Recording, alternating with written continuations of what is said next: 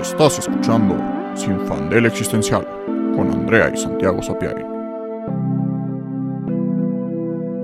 En el episodio de hoy, Team Pita o Team Gale.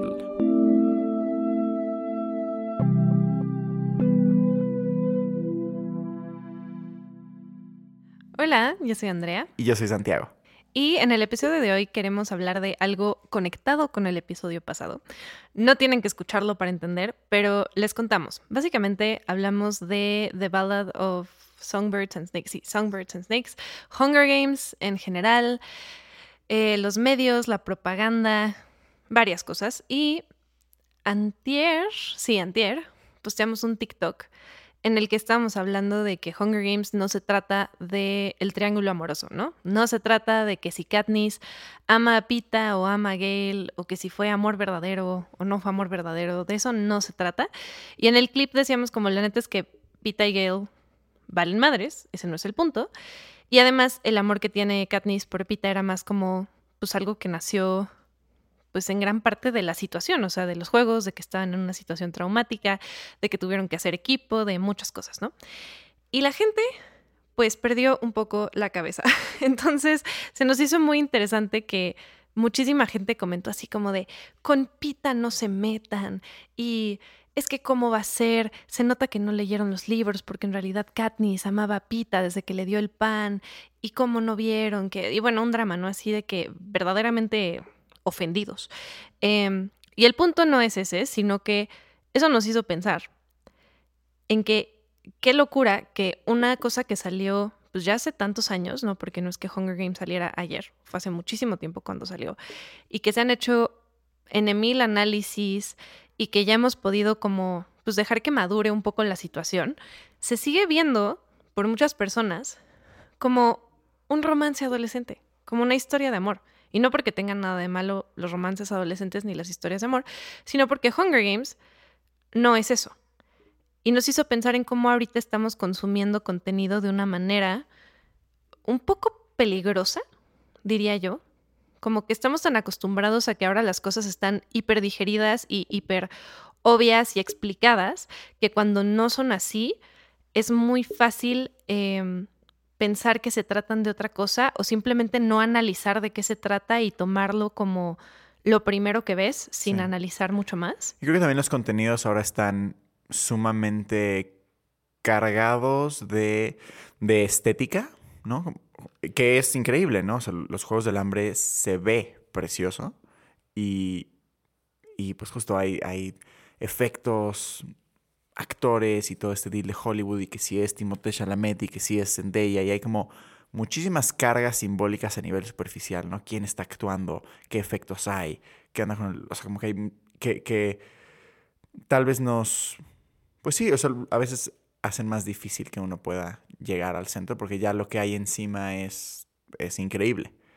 Pero, pero justo es importante llegar al centro porque a mí lo que me hizo pensar esto que acabamos de vivir en TikTok es cómo o sea, lo primero que me hizo pensar es qué interesante que haya gente tan apasionada, pero no, no de la historia, porque, de nuevo, somos muy, muy fans. O sea, soy, yo soy muy, muy, muy fan de los Juegos del Hambre. Me fascina, me fascina de que disfraz de Katniss, pin de Mockingjay, escuchando la música en loop, imaginarme de qué distrito era, en fin.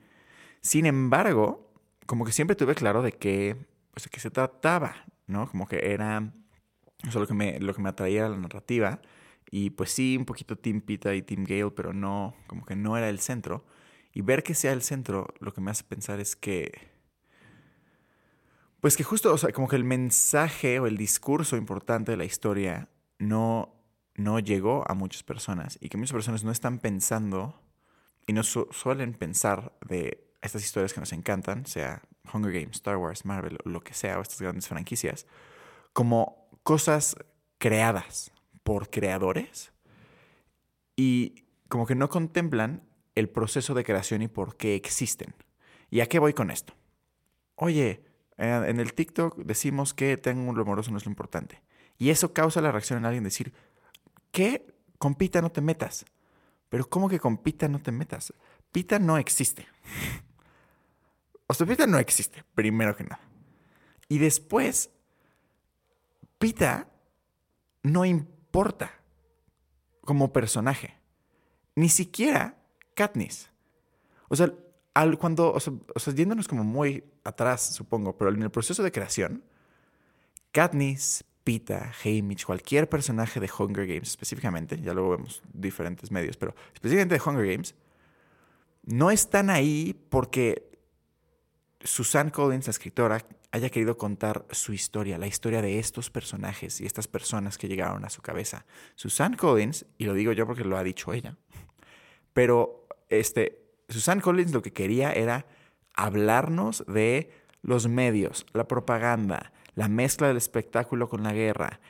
Está esta historia que ya todos debimos haber escuchado, los fans de Hunger Games, que se le ocurrió cambiando de canal entre ver la guerra de, ya no me acuerdo cuál, si Irak o Afganistán. Estados Unidos ha invadido demasiadas cosas, pero bueno, una de esas y Big Brother. Y dijo como, "Ah, no mames, qué, qué gringada que esto está en la tele al mismo tiempo y que si se uniera.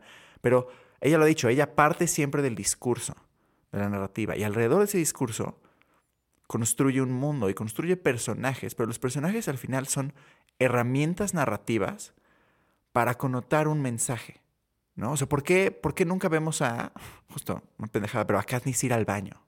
O a Katniss haciéndose unos huevitos de desayunar. Porque no es relevante para la narrativa de la historia. Lo que es relevante es ver a Katniss en la revolución, ver a Katniss desarrollando su relación con Prim, porque después Prim es importante, y teniendo pesadillas y, y, hablando con Pita. Pero porque todas esas escenas y todos esos momentos de Katniss, personaje ficticio, nos llevan a la trama. Pero entonces, cuando digo algo como fuck Katniss y alguien se ofende y se me avienta la yugular, como que no, como que no entiendo que no estén entendiendo que en realidad, pues justo, o sea, Katniss no está ni es, y cualquier crítica a... O sea, en realidad, Katniss no es los Juegos del Hambre, es una herramienta discursiva y narrativa para que Susan Collins haya dicho el discurso que quería a través de los Juegos del Hambre. Ajá, y esto no significa que los personajes no sean importantes, o sea, por supuesto que sí. Y de hecho, pues nosotros somos escritores. Muchas veces como Susan Collins partimos de un discurso, o sea, partimos de quiero decir esto, ¿cómo puedo decir esto a través de la ficción? Y de ahí se construyen cosas. Y a veces partimos de personajes y decimos, mm, se me ocurrió este personaje Sí. en este mundo. ¿Cuál es el rollo con este personaje? Y sí queremos contar la historia de este personaje. Pero incluso ahí, o sea, lo que dice Santiago es, ¿cómo demonios se puede volver algo tan como relevante, pero también tan extrañamente diluido en la realidad, que la gente se apasione a tal nivel. Y no porque los comentarios hayan estado así loquísimos y la gente, o sea, no, Sí, no, no, no, o sea, Nada más pero nos triggerearon estas, pues esta crisis. estos pensamientos de, ok, pero por, no, porque en otros TikToks, en otros fandoms, sí lo he visto llegar como a la violencia, ¿no? O sea, Sí. en, estos, en estos comentarios fue muy chill, nada más fue la gente como de, se ve que no leyeron los libros y yo sí los leí, ¿no? Y es como, bueno, ok, o sea, está bien. Pero en, en, otros, en otros comment sections, en otros fandoms, sí de repente hay cosas así de que, ¿cómo te atreves a decir eso de mi personaje? Eres un imbécil y entonces, y se nota que tú no. Y bueno, o sea, como cosas muy densas que es como, estamos hablando de gente que no existe. Estamos hablando de, como dice Santi, herramientas discursivas. Pero creo que tiene que ver mucho con una proyección. O sea, creo que como seres humanos nos relacionamos a las historias de maneras interesantes. Nos, nos relacionamos proyectándonos muchas veces y idealizando mundos ficticios. O sea, si, a, si algo conocemos Santi y yo es idealizar mundos ficticios. Nosotros nos la vivimos inventando realidades alternas Sus para personajes, escapar de ella. sus reglas, ¿no? O sea, ya sea un mundo como el que conocemos, aún así tiene sus reglas, ¿no? En donde se mueven los personajes. O un mundo de ciencia ficción. Oye, ¿cómo es que bueno, no, no quiero spoiler nuestras historias, ya las verán en el cine algún día, pero ¿cómo es que funciona esta, esta lógica o esta magia de este mundo o esta, este elemento paranormal? Creas, creas todo, creas mundos, creas personajes, creas reglas. Y creas también, eh, pues, cosas que están escondidas o que no son tan obvias. Luego también me da mucha risa cuando veo TikToks de eh, como fan theories de cosas, ¿no? Y y teorías de por qué pasó esto y no sé qué. Y a veces las teorías literal nada más es como analizaste la historia correctamente. No sé si te ha pasado que es como de esta teoría está loquísima y es como literal pusiste atención. Eso no es una teoría, eso es un hecho. Eh, está escrito para ser así, nada más que no te lo escribieron así en letras gigantes. Y eso es lo que es preocupante, que tenemos todas estas historias que nos dan diferentes mensajes. Y lo que me preocupa es que lo estamos consumiendo como si fuéramos niños chiquitos. O sea, cuando tú eres un niño y ves una película, pues solo ves la película y la aceptas hasta cierto punto, no creo que la cuestiones. Solo es como, ah, vi esto. Como debe Shrek. Veía Shrek, era cagado, era burro, cagado con botas, divertido. La vez más grande y dices como, ah, ok, o sí, esta es una historia que, que te habla de, pues, de la identidad y del amor propio y de aceptarte con todos tus defectos y, te habla de que los defectos en realidad no son, no son necesariamente defectos, ¿no? Que los defectos y las virtudes son algo completamente subjetivo y que los estereotipos en realidad son completamente arbitrarios. Todo eso está en Shrek. Y, y Shrek está escrito así. Eso no, no es, no es una teoría como de ah, mi teoría de cómo Shrek es así. Porque Shrek está escrito por una persona. Y las personas que escriben, slash escritores, como nosotros, así es como, bueno, los buenos, así es como escriben, como pensando en, en qué están diciendo, ¿no? O sea, como que las cosas no solo están ahí porque sí. Sí, no es como que casualmente la audiencia conecta los puntos y es como, ah, mi teoría de que Shrek es sobre amor propio. No, güey, así fue escrito por alguien, por un humano.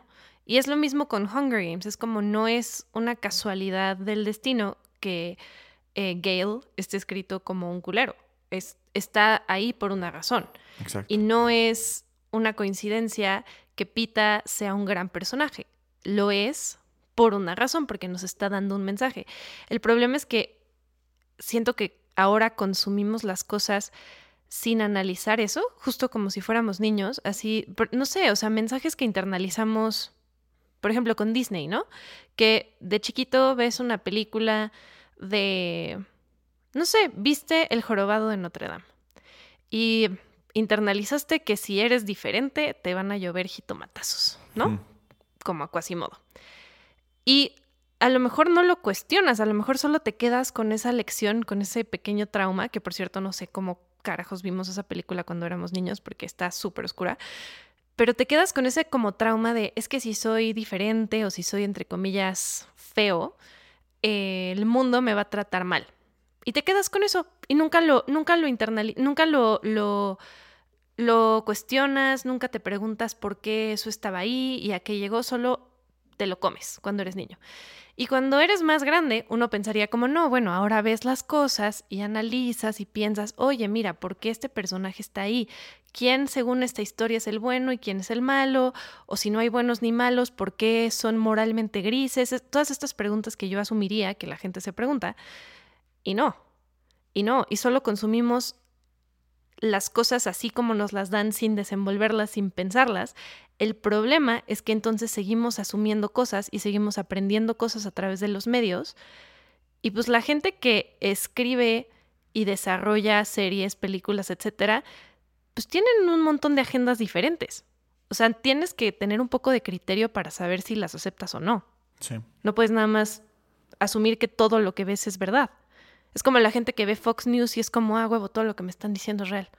Pero con ficción, lo cual se me hace todavía más preocupante. Exacto, y eso es lo que nos lleva justo al, problema de las malas interpretaciones. Hablando de Hunger Games para partir de otras cosas, ok, Susan Collins le va muy bien con Hunger Games y dice, voy a hacer una precuela. Si no hay discurso y quiere escribir una novela de Hunger Games, digo, una precuela de, sobre Snow, pues le escribe una historia de amor donde Snow se la pasa cabrón, torturando gente y siendo súper tiránico y autoritario y fascista. Y fin. Se la pasó increíble, nos cae excelente Snow, porque pues vimos cómo se enamora y cómo se la pasa bien. Pero no, Susan Collins escribió una historia de cómo Snow es un psicópata. También eh, este, ahorita está en, en, TikTok muchísimos TikToks de su monólogo interno. Eso me encanta. escenas donde puedes ver cómo el güey está pirado, ¿no? Claramente es súper sociópata eh, y, y no le importa nada. Y escribe esta novela con justo otro, ah, otro discurso, igual de medios y propaganda, pero ahora explorando un poco esta idea de, de si somos buenos o malos por naturaleza y entonces explora que en realidad el humano es una bestia o no, o si puede serlo, si en realidad la sociedad nos convence de que eso es. En fin, crea otro discurso, pero sin discurso, pues las cosas se vuelven, pues sí, o sea, como que superficiales, irrelevantes, no, no, hay, no hay nada, es, es justo el sabor y el porqué de las cosas. Pero si no vemos ese discurso, caemos en, por ejemplo, romantizar a Snow. ¿Qué, pasa, qué está pasando con la película? Porque en la película no tienes tanto el monólogo interno y pues pusieron un actor demasiado guapo este, para, para hacer a Snow y eso lo que nos provoca es decir, Mm, ay, no, Snow, oye, ¿y qué de la gente que mató? X. X, X. Que son mira, unos cuantos sí, que muertos. son unos ¿Ya lo cuantos viste? muertos. Ve qué guapo está y qué bien me cae porque pues es el protagonista. Y, y pues no, o sea, espero que, que todos los thirst TikToks de Snow sean irónicos, aunque sé que no lo son. No, no son irónicos. pero la gente pero sí está- esperaría que fueran irónicos porque, porque es el chiste, ¿no? Y también como de... Y creo que también, eso, parte de hacerlo guapo es como, oye, cuidado con los líderes carismáticos. Que nos lleva a otras, o sea, hablamos de dos de las de los contenidos mediáticos más malinterpretados del mundo. American Psycho y Fight Club. Y añadimos, no lo había pensado, Joker. Ah, Joker, sí, también, terrible. Bueno, aunque ese no fue tan explosivo como uno hubiera pensado, pero sí, también. Y son, son eh, contenidos que o lo conoces por el significado equivocado, Sí. ¿no? O lo conoces porque sabes que la gente lo tomó por algo que no era. Eh, American Psycho eh, sigue a Patrick Bateman, que es un psicópata americano, en efecto, eh, que es súper perfeccionista, es Christian Bale, entonces es súper guapo, tiene como el trabajo perfecto y tiene mucho dinero y es carismático y tiene como todas estas cosas, pero pues mata mujeres todo el tiempo. Y es, es una exploración súper interesante dentro de la mente de un psicópata y también de la misoginia, porque mata mujeres y la manera en la que lo hace es súper violenta, pero también metódica y es muy fría y no tiene como ningún tipo de remordimiento y justifica el por qué lo hace. Y es, es toda una exploración, básicamente es un estudio de personaje, esa película, que explora cómo funciona la mente de un psicópata y por qué no tiene empatía y por qué se obsesiona con, no sé, el papel de sus tarjetas de presentación y eso es súper importante para él, pero el tratar a la gente horrible y asesinar gente es lo más X del mundo. O sea, es, es una cosa muy interesante psicológicamente. Pero por alguna razón fue recibida como lo contrario, como una apología a ese tipo de hombre.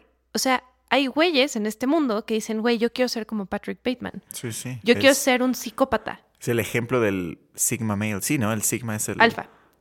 Ah, no, claro. Pero Sí. el macho más chingón es O el Sigma es todavía más chingón. No sé. Según yo, el Sigma es como el más alto, ¿no? Si un incel nos escucha, dudosísimo, díganos. Sí. Ojalá un incel nos escuche, justo porque, Porque estaría bueno. porque estaría bueno para No los creo, incels y el mundo. Si están ahí, nos dicen. Pero bueno, cuál. justo es esta figura como de, no, es que este es el hombre que, que quiero ser. Es, es guapo, mamado, frío, tiene dinero, tiene mujeres. Y, y no, o sea, es una crítica a eso. Ya no me acuerdo cómo estaba, pero lo escribe. El libro, porque es una adaptación de un libro, el libro está escrito por un, una mujer, ¿no? Creo que. No, no, creo que el libro está escrito. Es que ya no sé. O ya sea, no me acuerdo no- cuál era, pero o el libro está escrito por una mujer. No, sí, es así. El libro está escrito por un hombre un hombre gay. Y No. dirigido por una mujer. y la película está así. dirigida por una mujer. O sea, chiste es que como, justo como dos personas Que no son un hombre heterosexual. Que no son un hombre Eso blanco heterosexual ni un American Psycho y que tienen un contexto del cual están partiendo para construir una narrativa que, que critica a estos hombres, ¿no? Que critica a... Porque por eso lo vuelven un psicópata asesino, para que digas como, bueno, es irredimible. Y entonces como que conectes como todas estas otras cualidades, como que sea tan competitivo en el trabajo, tan frío con sus emociones, tan solitario, que viva en estos cubos de concreto que llamamos edificios, pues igual y se conectan, se conectan a por qué es tan inhumano y por qué deshumaniza a todas las personas alrededor de él. Y, entonces igual y llegas a la conclusión de que el capitalismo y el patriarcado están conectados de una forma horrible que nos vuelve misóginos y nos deshumaniza. Y no que llegues a la conclusión de que quieres ser como Patrick Bateman. Exacto, uno esperaría. Uno esperaría. Uno esperaría, pero no, y así fue.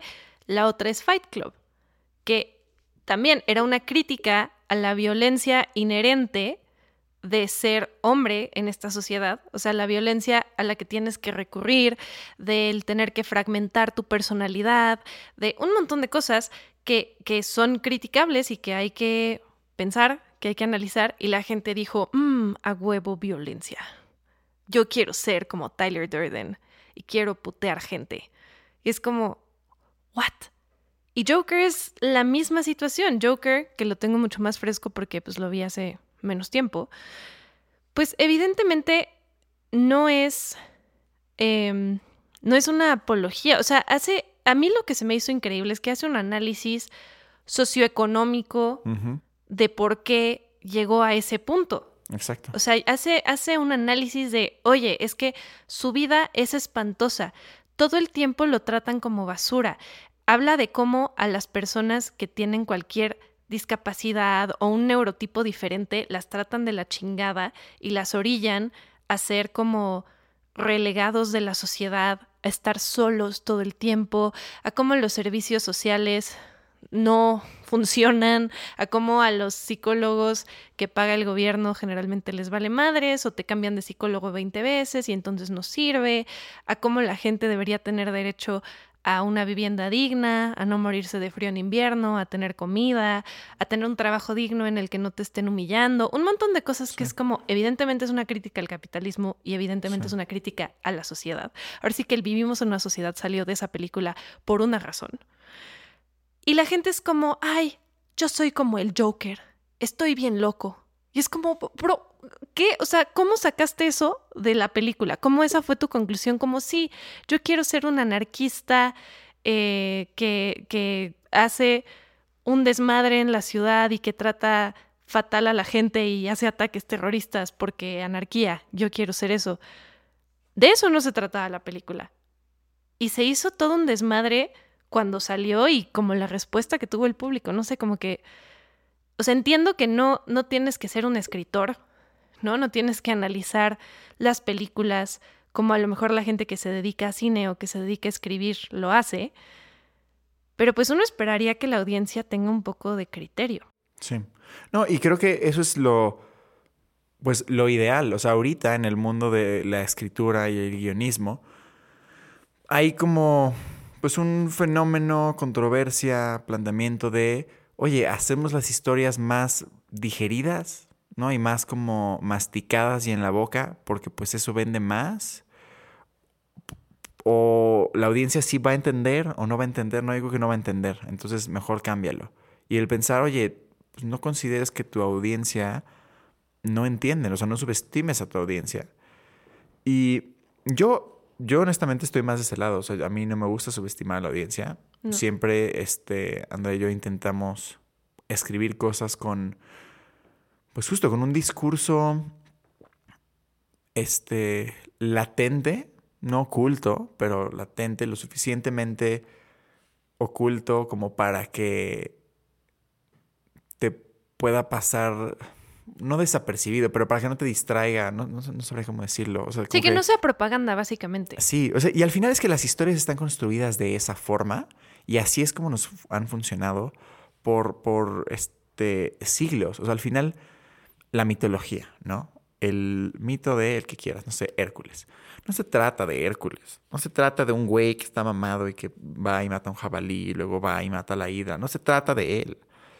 Se trata de lo que el mito representa. Y cada mito de la mitología griega trae una historia y trae un discurso y trae un mensaje sobre cómo ser un mejor ser humano, ¿no? Y como un, aprendizaje. Y se contaban estas historias en familia porque es, era una forma también de aprendizaje para las siguientes generaciones. Es una forma de transmisión de no cometer los errores del pasado o tener las más herramientas para enfrentar los mismos errores que todos seguimos y seguiremos cometiendo.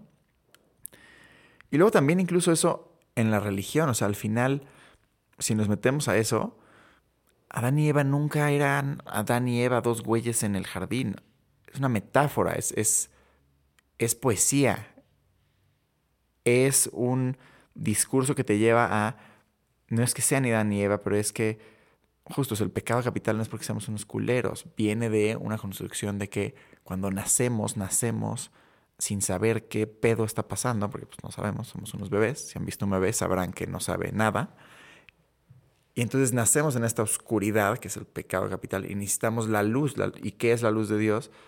Pues un bautizo pero porque el bautizo se hace en comunidad y es un compromiso de, oye, toda la comunidad vamos a enseñarle a este nuevo humano a cómo ser un humano. Y así con, con todas las religiones, todos los mitos, o sea, como que ese es el legado de las historias y por qué existen. Pero a raíz de eh, la ilustración y el pensamiento científico, positivista, materialista, hemos gradualmente perdido esto, primero en la religión, ¿no? Interpretando literalmente las cosas y diciendo como, no, sí, hubo Adán y Eva y eran dos güeyes en un jardín del Edén. Y sí, esto es que dice en la Biblia hay que interpretarlo literalmente, palabra por palabra, y eso nos ha llevado a, bueno, todas las crisis y problemas que conocemos que, traen estas religiones interpretadas de esta forma. Pero luego ahora está llegando, pues, también, o sea, cada vez más a los medios y a la ficción que está ahí para hacer pues no solo entretenimiento, pero, pero es la construcción de nuestras culturas, creería yo. Y mientras más se mete esta, este pensamiento materialista y como tan, tan literal, esta mirada tan literal, estas cosas, se pierde pues todo el juguito y toda la carnita y, todo el por qué. Porque si entonces la historia solo está ahí para que tomes lo superficial, entonces no, no hay nada. Y entonces llegamos a los fenómenos que estamos viviendo hoy en los medios, como el fanservice, ¿no? Y de repente entonces Star Wars saca Andor, una serie fantástica que habla sobre la banalidad del mal y la construcción de, una revolución y la resistencia y lo que significa, pero no tiene tanta audiencia. Pero saca Ahsoka, donde sale Anakin de joven y ella con unas espadas y nos olvidamos de toda la construcción relevante de sus personajes y lo que han aprendido. No importa, siguen y seguirán aprendiendo lo que han aprendido en las últimas películas, porque lo que importa es verlos. Y mientras los veamos, entra la lana. Y sí, entra la lana, en efecto. Y se reafirma pues esta construcción y entonces, para el final, sabemos que no queremos eso. Como que también... El problema es que es un loop. O sea, el problema es que es como, ok, no, o sea, está conectado de una manera en que entre más le des eso a la audiencia, la audiencia se hace menos perceptiva y por lo tanto demanda más de lo mismo y es un círculo vicioso en el que parece que las cosas cada vez se van a hacer más estúpidas y más obvias. O sea, yo, yo en donde lo veo muy claramente es en las caricaturas. Las caricaturas que yo consumía cuando era niña tenían un montón como de cosas que a lo mejor ahorita no pasarían ni de broma. O sea, si se acuerdan de, de Hey Arnold o de los Rugrats o de, mm, no sé, o sea, un montón de caricaturas que tenían, siempre tenían como mensajes bastante intensos para, un, para, para ser para niños. O sea, tenían mensajes complejos que no eran nada más, esto es el bien, esto es el mal, cree en ti mismo y todo va a estar bien. O sea, no, eran cosas mucho más profundas. Me acuerdo, por ejemplo, en Hey Arnold, Trataron la gordofobia, trataron el antisemitismo, trataron cómo es crecer sin papás, trataron un montón de cosas realmente fuertes que siento que ahorita en las caricaturas ya no se está viendo. O sea, al menos las caricaturas para niños, porque ahora hay caricaturas para adultos que sí tienen otras cosas muy interesantes, pero como que todo se está sanitizando. Todo y, es cada vez más... difícil meterlo. Bueno, es que el tema de las caricaturas también sé, porque pues igual metido porque me encantan. Por ejemplo, Alex Hirsch, creador de Gravity Falls, se sabe, porque publicaba en Twitter todo el tiempo, cómo los filtros de Disney todo el tiempo le decían que no le decían, no puedes hacer esto, no puedes hacer esto, no puedes hacer esto. Y él como encontraba una forma de hacer un chiste sobre todo lo que Disney le decía que no podía, hacer. Y, y, lo publicaba como para que todos viéramos las pendejadas que le decían que no podían hacer, no podía hacer. Así como de, no, es que no puedes tener vasos rojos, porque los vasos rojos son como de fiesta. Y entonces... Es alcohol. es alcohol. Y no puedes decir esta palabra y no puedes hacer este innuendo porque está de esta forma. Que a la vez hizo que él metiera cada vez más, pues justo ocultara cada vez más, digo, también por la naturaleza de la serie lo hizo muy bien. Pero pues la mayoría de las otras series y otras caricaturas no lo están haciendo.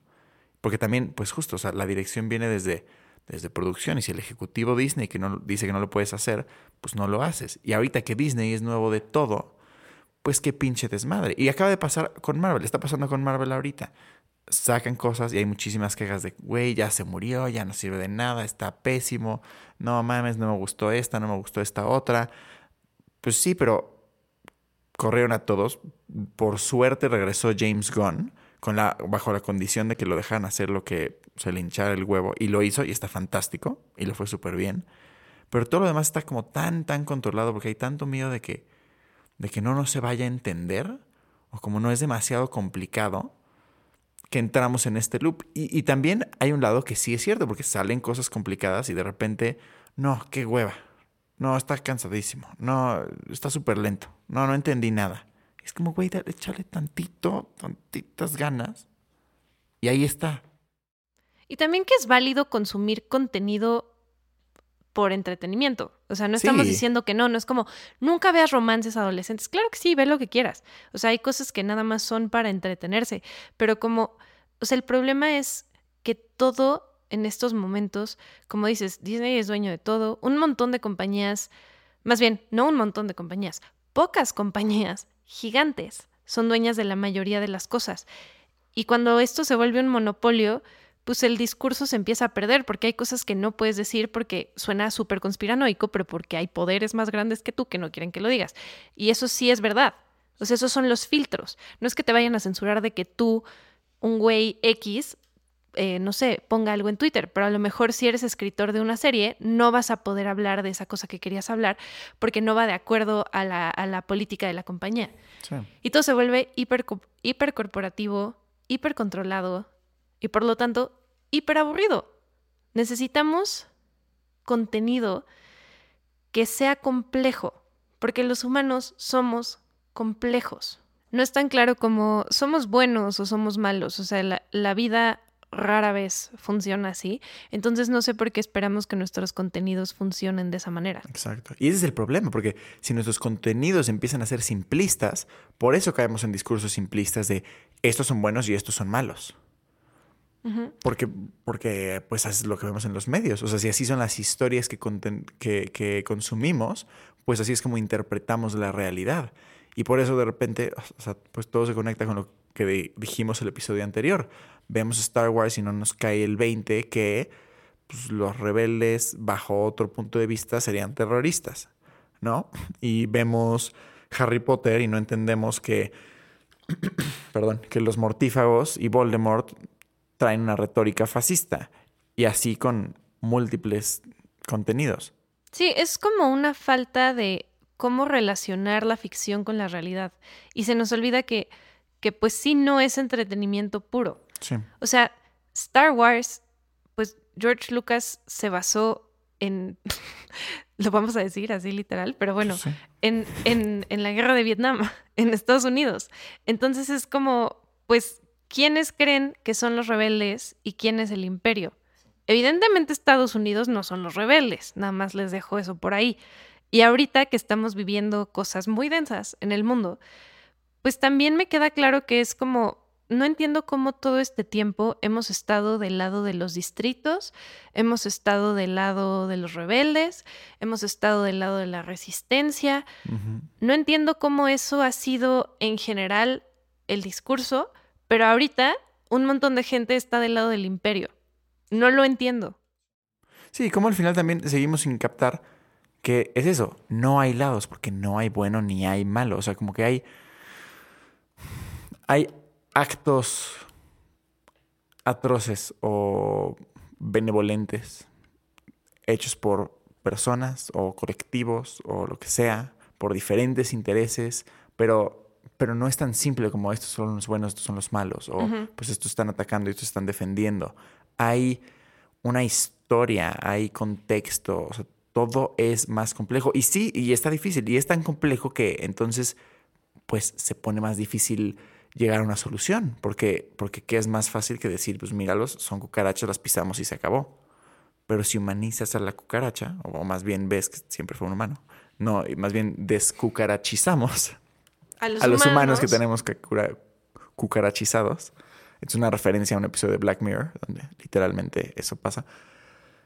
Pues nos, nos damos cuenta que no está tan fácil. Y creo que también, o sea, el tema es que vemos, o sea, como que a mí lo que me conflictúa es que justo están estos contenidos, series, franquicias, libros, fueron creados, ¿no? Y son o entretenimiento o, arte o como lo quieras ver, pero al final no lo estamos viendo o, siento que, que las grandes franquicias con grupos, con fanbases muy grandes, no se están viendo ni siquiera como, como arte creado. Siento que lo vemos como si fuera algo en sí mismo, como algo que existiera en el topos Uranos y fuera así como una cosa perfecta e inalcanzable que llegó a la Tierra de formas mágicas y misteriosas y que vemos, pero que entonces, pues justo, o sea, podemos decir cualquier mamada, ¿no? Y, surgen entonces fan theories y lo que sea que dices, ¿cómo? cómo?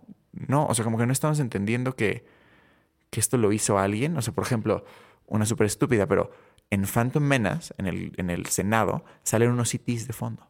Y eso disparó que un grupo de fans dijera como, no manches, como E.T. está en el Senado de Phantom Menace, esto quiere decir que los ETs en realidad este, pues son del mundo de Star Wars. Entonces, E.T. de la película de E.T. de Spielberg, en realidad era un Jedi porque cuando va a la Tierra reconoce a Yoda y lo que hace con el dedo en realidad es la fuerza. Y entonces, y está muy divertido, pero, pero no, o sea, no, no, no te está cayendo el 20 que George Lucas y Steven Spielberg eran cuates ¿Y que se les hizo cagado? cagado. Exacto, es como, güey, no todos los easter eggs son una historia ahí que vas a encontrar. Digo, date, ¿no? Sí, no, no. Y, esa, Sé y, justo, y esta es completamente inofensiva. Date, pero de repente es como de, no, todo era un sueño.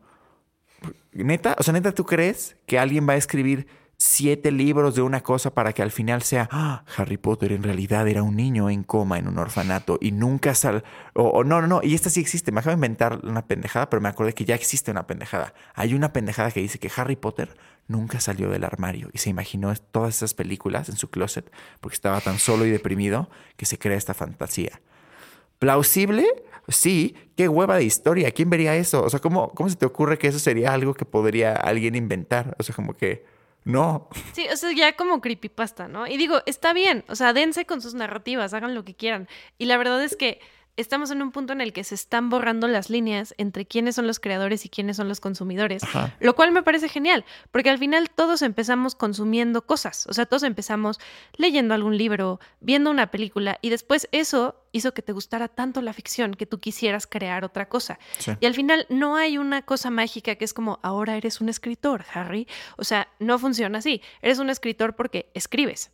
Fin de la historia. No hay nada mágico ni especial sobre ser un escritor o creador de contenido, lo que quieras.